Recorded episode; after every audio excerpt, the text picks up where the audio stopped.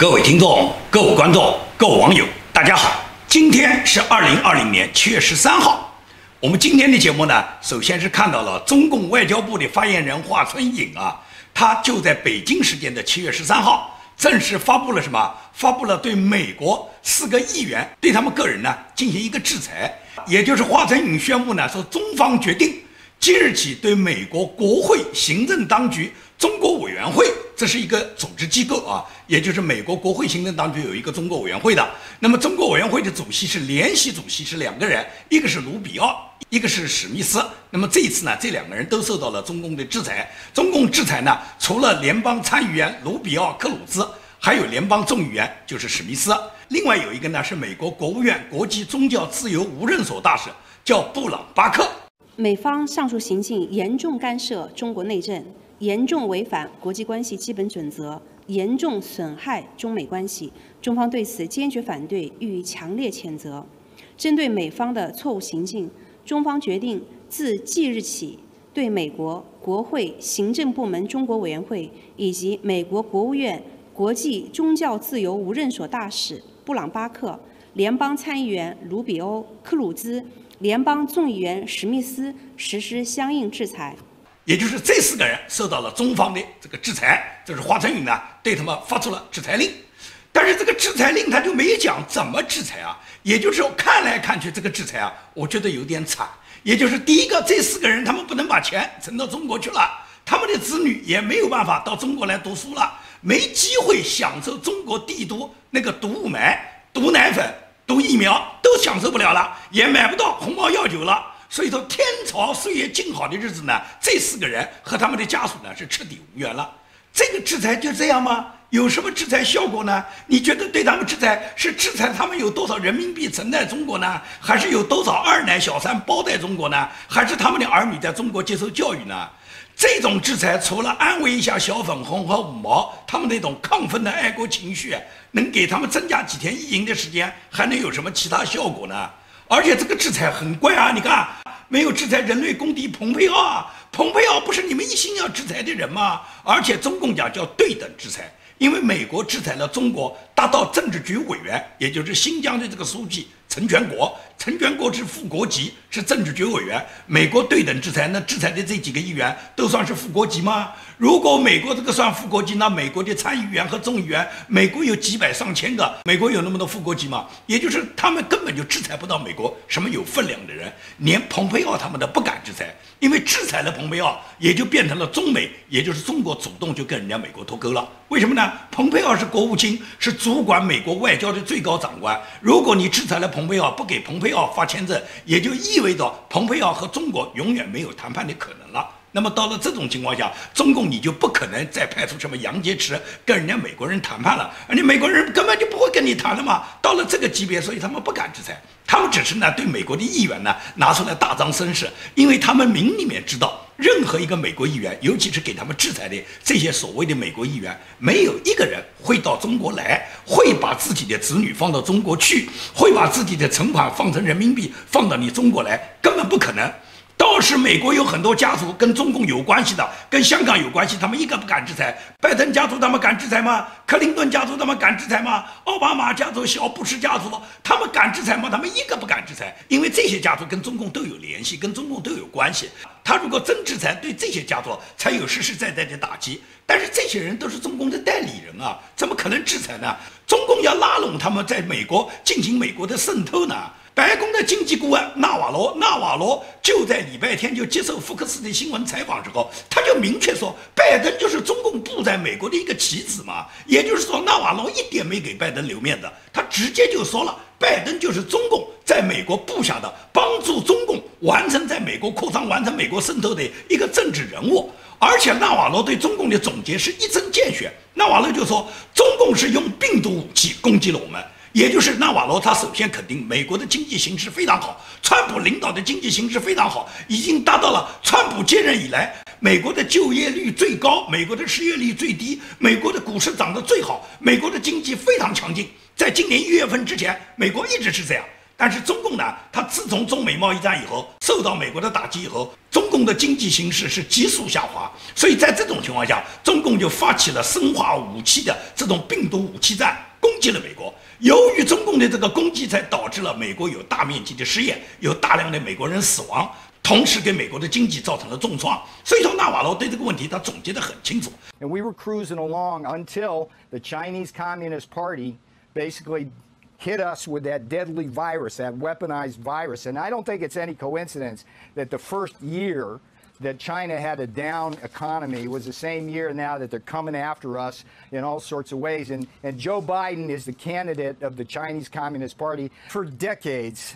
the Chinese Communist Party used Hong Kong as a weapon to attack the American manufacturing base and vacuum jobs and capital back to the Chinese mainland. You know what, Maria? We put up with that in support of a free and democratic Hong Kong. But now that China yeah. has taken away their economy, they've effectively turned it just into another concentration camp like Xinjiang, Tibet, and the rest of the Chinese mainland. Now that that has happened, President Trump going back to a speech in the Rose Garden in the end of May, said we're going to strip them of all preferential treatment so that they can't harm American workers anymore, and we're going to punish those responsible. 他说，预计本周川普总统就会在本周初就签订香港自治法案，而且除了香港自治法案以外，川普总统还会签署相关的行政命令制裁中共，包括中共在美国横行的两个应用软件，也就是社交媒体软件，一个抖音，一个微信，这两个软件最终都会被美国禁止。纳瓦罗就指出，抖音的这个美国总裁叫凯文梅耶尔，不过是人家中共在手上的一个玩偶。禁用抖音和微信的文件现在已经就在川普的桌上了。纳瓦罗说得很清楚，中国这两家社交媒体。他们窃取了美国的知识产权，把所窃取到的信息发到中国的服务器上面，为中共的官方和中共的军方服务。And so you can expect early this week the president to sign both the Hong Kong Autonomy Act and an executive order, which will complete the process that the president started on May 29th in the Rose Garden. Uh, we cannot let Chinese Communist Party use Hong Kong anymore to okay. attack the American yeah. economy. So that's coming. The other thing that, that, that, that's on the on the table that we need to talk about is this whole TikTok, WeChat, social media yeah. thing. Here's the thing, Maria. What the American people have to understand is all the data that goes into those mobile apps, it goes right to servers in China, right to the Chinese military, the Chinese Communist Party, and the agencies which want to steal our intellectual property. Those apps can be used to steal personal and financial information for blackmail and extortion. They can be used to steal business intellectual property and proprietary secrets. The worst thing they use them for, besides surveilling and tracking Americans, the worst thing they do is engage in information warfare. India has banned TikTok. Is the president going to? I never get ahead of the president, but we are looking very close. 因为抖音这个软件啊，对美国的伤害是非常大的，对美国的侵害相当大的。很多中国人呢都不了解，他们认为微信的作用大，其实微信加上中国大陆所有注册的用户才一亿多，但是抖音不一样，抖音是在美国和其他西方国家非常发达、非常流行的一个即时社交媒体软件，它成为在中国大陆本土注册最高的人数最多的中国社交媒体的一个平台。它目前在今年光前三个月，它在全球抖音的下载量就已经达到了三点一五亿次，在全球拥有几十亿的用户。所以说，这个抖音呢，对全球呢这个渗透力非常大。微信呢，它包括中国大陆的用户呢，一共才有一亿多人注册。而抖音呢，它因为什么？它是一个视频媒体社交软件，也就是说，很多人不用语言的问题，它只要发送视频，那么大家都看得懂。所以抖音的传播力非常大，抖音呢传播的效果也非常好，很多人都喜欢发个抖音，而且呢在抖音上猎奇。包括我们看到的北京房山红景路，有的家长就是为了发一个抖音，不惜把他们的孩子冒着风险，在那个悬崖峭壁上让那个孩子做那种危险的动作，而且他这个家长拉着孩子还在抖着。真会玩，好，没信号。人工没信号。我操，还抖呢！哦，你看，你看，你看，手还抖，那孩子。所以拍这个视频，目的就是为了在抖音上面发一个抖音的小视频，而他引起别人点赞嘛，引起别人的欢呼嘛。也就是中国的家长可以讲，他不顾孩子生命的危险的，他就在悬崖峭壁上作死，这都是抖音洗脑的结果。可以讲，中国人对生命有什么敬畏啊？孩子的生死他考虑过吗？他根本不在乎，因为他也在抖音上发抖音啊。但是如果你看看这个家长，如果碰到官府真正压榨他，要他反抗的时候，他怕的要死。那时候他的命比什么都值钱。而而现在他为了玩个抖音，他可以不惜他子女的这个生命安全如此重要，他在这个悬崖峭壁上去玩抖音，这就是抖音洗脑的结果。所以说呢，中共呢，他就通过抖音和微信呢，对全球进行一个渗透。纳瓦罗在接受福克斯采访之后，他已经清清楚楚把中共渗透海外的所有手段，包括他们运用这两个社交软件窃取美国的知识产权，然后把美国的个人信息把它发到中国的服务器上面，纳瓦罗已经一针见血地指出，而且他明确地说。白宫绝对会出台一个行政命令，川普总统最终会下命令禁止这两个软件，同时对中共有更多的、更致命的打击。所以中共他很清楚，美国呢是绝对不会这次侵扰中共的，因为中共他向美国输送了这个病毒以后，给美国导致了大量人员的死伤，而且美国的经济受到极大的损伤。那在这种情况下，川普总统是绝对不可能不问责中共。之所以中共现在宣布对美国几个议员进行对等制裁，同时中共他也是想好了要跟美国进行肉搏战。《纽约时报》就报道，伊朗和中国计划就签署一个长达二十五年的合作协议。中共是希望通过跟伊朗签订这个协议，不仅扩大它在中东地区的影响力，它也是一种对抗美国。因为大家都知道，美国对伊朗是严厉制裁的，而在这个制裁情况下，任何一个国家是不能跟伊朗发生他们之间的贸易和往来的。而中共就这么干。中共答应要跟伊朗签订二十五年的合约，中共他根本就不知道自己能不能活二十五年，他先把二十五年合约签了，他也就是先把伊朗的基础建设这一块全部拿下来，包括他们国家的车站、码头、铁路、机场。那么中共都帮助去修建，而伊朗呢，你不用付钱，你就直接给石油，因为伊朗的石油是被美国禁运的，它的石油生产出来，它如果卖不掉的话，伊朗这个国家就没有任何外汇啊。中共就跟伊朗这么去勾结，也就是你伊朗一船一船把石油拉到中国来，然后你拉到中国来以后，中国不给你钱，中国呢就帮助你来搞建设，你所有的你们国家的基础建设，中国都来参与，包括伊朗它发展核武，中共都肯定是偷偷的支持伊朗去发展核武。所以说，中共他支持伊朗，美国是一定会对中共制裁的。如果中共还敢支持伊朗发展核武的话，那么美国翻脸的可能就完全是嘛，打击中共支持伊朗核武的这个借口是再恰当不过了。这个时候，为了消灭中共支持伊朗核武，那么对伊朗、对中共全部进行打击。伊朗大家都知道，苏莱曼尼是给川普斩首的。中共如果不在乎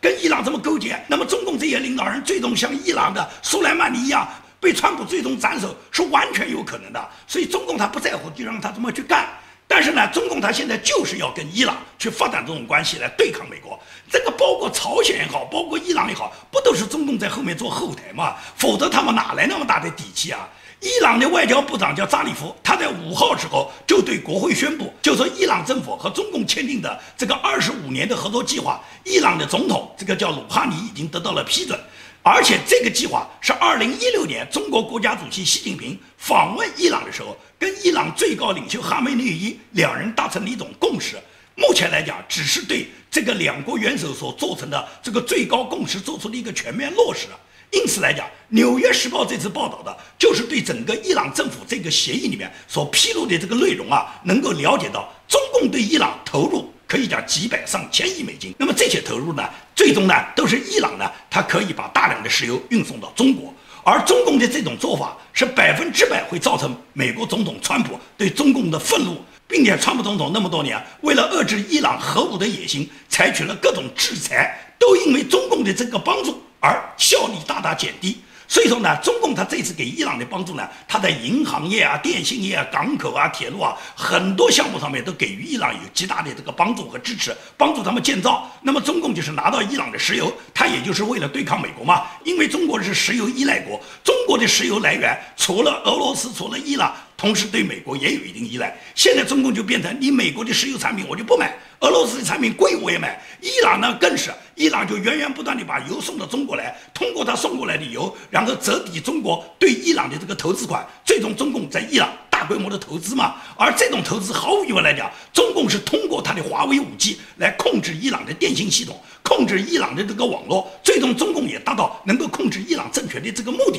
中共就是这样，他通过。华为，它就可以渗透到你们国家，掌握你们的资讯，掌握你们的机密，同时掌握你们所有老百姓每一个人的个人资讯。这个庞大的数据库，中共建立以后，中共就可以通过这些数据来控制当地的百姓。这就是中共他跟伊朗合作的一个目的。伊朗呢，他自己技术没有那么好。而且伊朗因为受到美国的禁运，它石油运不出去，它现在只能是把石油卖给中共。所以说，伊朗选择跟中共的合作了，也就是伊朗绑上了中国以后，跟中共可以去改善他们国家的基础建设，同时也把他们的石油卖掉。只不过这个石油的订单、石油的价格绝对不会太便宜。那么现在来讲，中国和伊朗的这个合作绝对会受到川普总统的打击。这就看中国和伊朗他们最终协议签订之后有哪些条款，美国是完全不能容忍的。那么，川普和美国就会形成对伊朗新的制裁和打击。川普现在心里面很清楚啊，无论是朝鲜还是伊朗，最终的背后都是站着邪恶的中共啊，是中共给他们支持，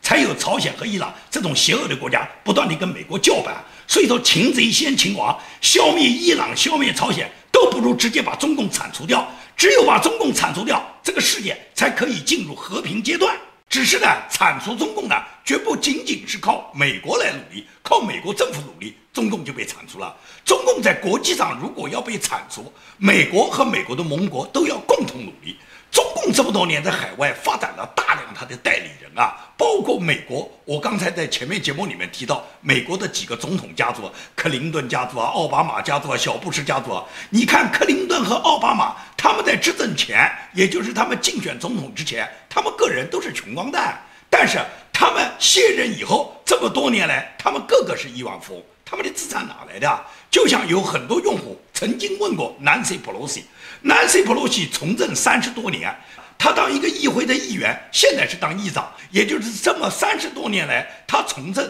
他作为一个议员，他个人的年收入只有二十来万美金。那么加州的这个税收又很高，他自己住在纳帕，他把他的这个税收一扣除以后，他每个月实际上可以支配的这个收入，也就是一万多美元。那么你想想看，三十年，他这一万多美元，每个月一万多美元，一年十几万美元，三十年他不吃不喝，他也不过是三四百万美元。他再怎么投资，他再怎么有眼光，他投资的再怎么好，翻十倍也不够赚三千万美元。但是他现在的个人资产是一点二亿，你问他哪来的呢？这也可以这样讲，民主党啊，民主党绝大部分人都是靠他们从政以后发财了，他完全就是靠他自己从政以后获得了权利。而这个通过权力来让他自己发财，而通过权力发财，绝大部分的民主党人不是 Nancy Pelosi 啊，Nancy Pelosi 是绝对没有勾结共产党，我不相信 Nancy 共产党能攻得动，而是克林顿、奥巴马这一类，小布什家族这一类，这些人就不论什么党派了，共产党进攻他是不管你什么党派的，你共和党也好，你民主党也好，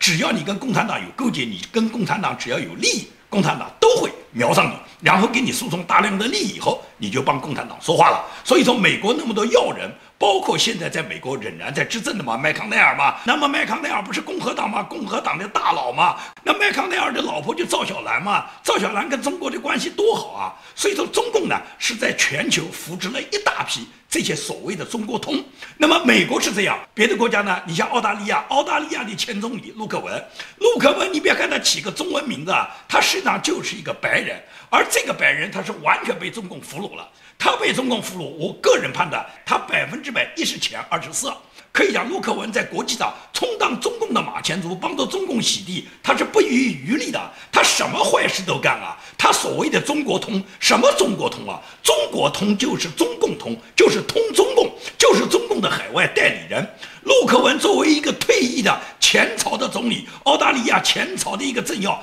但是他在全世界上蹿下跳啊！他这两天又窜到加拿大，给加拿大去出一个馊主意，他向加拿大去献计献策。他说，目前来讲要尽快的把孟晚舟的这个案件啊，从刑事案把它转为民事案。他说，因为现在僵局难以打破嘛，你们还被人家扣两个人质嘛。如果是孟晚舟的案子，把它从美国的刑事案转为民事案的话呢，那最多也就是对华为公司发这么一大笔款嘛。华为公司有的是钱的，发得起款嘛。然后把孟晚舟作为民事案件处理掉，也就是中国我们大家共同跟中共去诉讼，然后争取能把康明凯和斯巴夫把他领回来。这就陆克文他跑到加拿大向小土豆、向特鲁多去献计献策，让小土豆按照这个方法来，小土豆一口就拒绝了嘛。因为加拿大现在的民意显示。绝大多数的加拿大人是不同意用换球的方式，也就是用孟晚舟去换回加拿大两个现在被中共扣押的这个康明凯和斯帕福，而且他们支持加拿大政府要对中国政府采取强硬的立场。现在陆克文出的这个主意完全是馊主意，可以讲澳大利亚也好，加拿大也好，他们跟中国呢曾经呢都非常友好。简单一点讲，就是曾经他们的首脑跟中共勾兑的都非常密切。加上美国呢，美国那么前几十年一直对中共呢采取是友好的政策，因为美国友好呢，毫无疑问来讲，加拿大、澳大利亚对中共都是友好的态度啦。所以这么多年，他们跟中共互相勾兑，狼狈为奸，每个家族呢都赚个盆满钵满。那么自从孟晚舟被抓捕以后，整个加拿大和中国的关系现在就跌入了低谷。澳大利亚也是因为澳大利亚率先要调查中共这个武汉病毒对澳洲、对全球的侵吞。给全球带来的损伤，所以中共呢对澳大利亚呢也是给予贸易制裁，因此澳大利亚也好，加拿大也好，现在都跟中国的这个关系呢都走到了历史的低谷。那么加拿大比澳大利亚呢更难过的就是什么？它有两个人质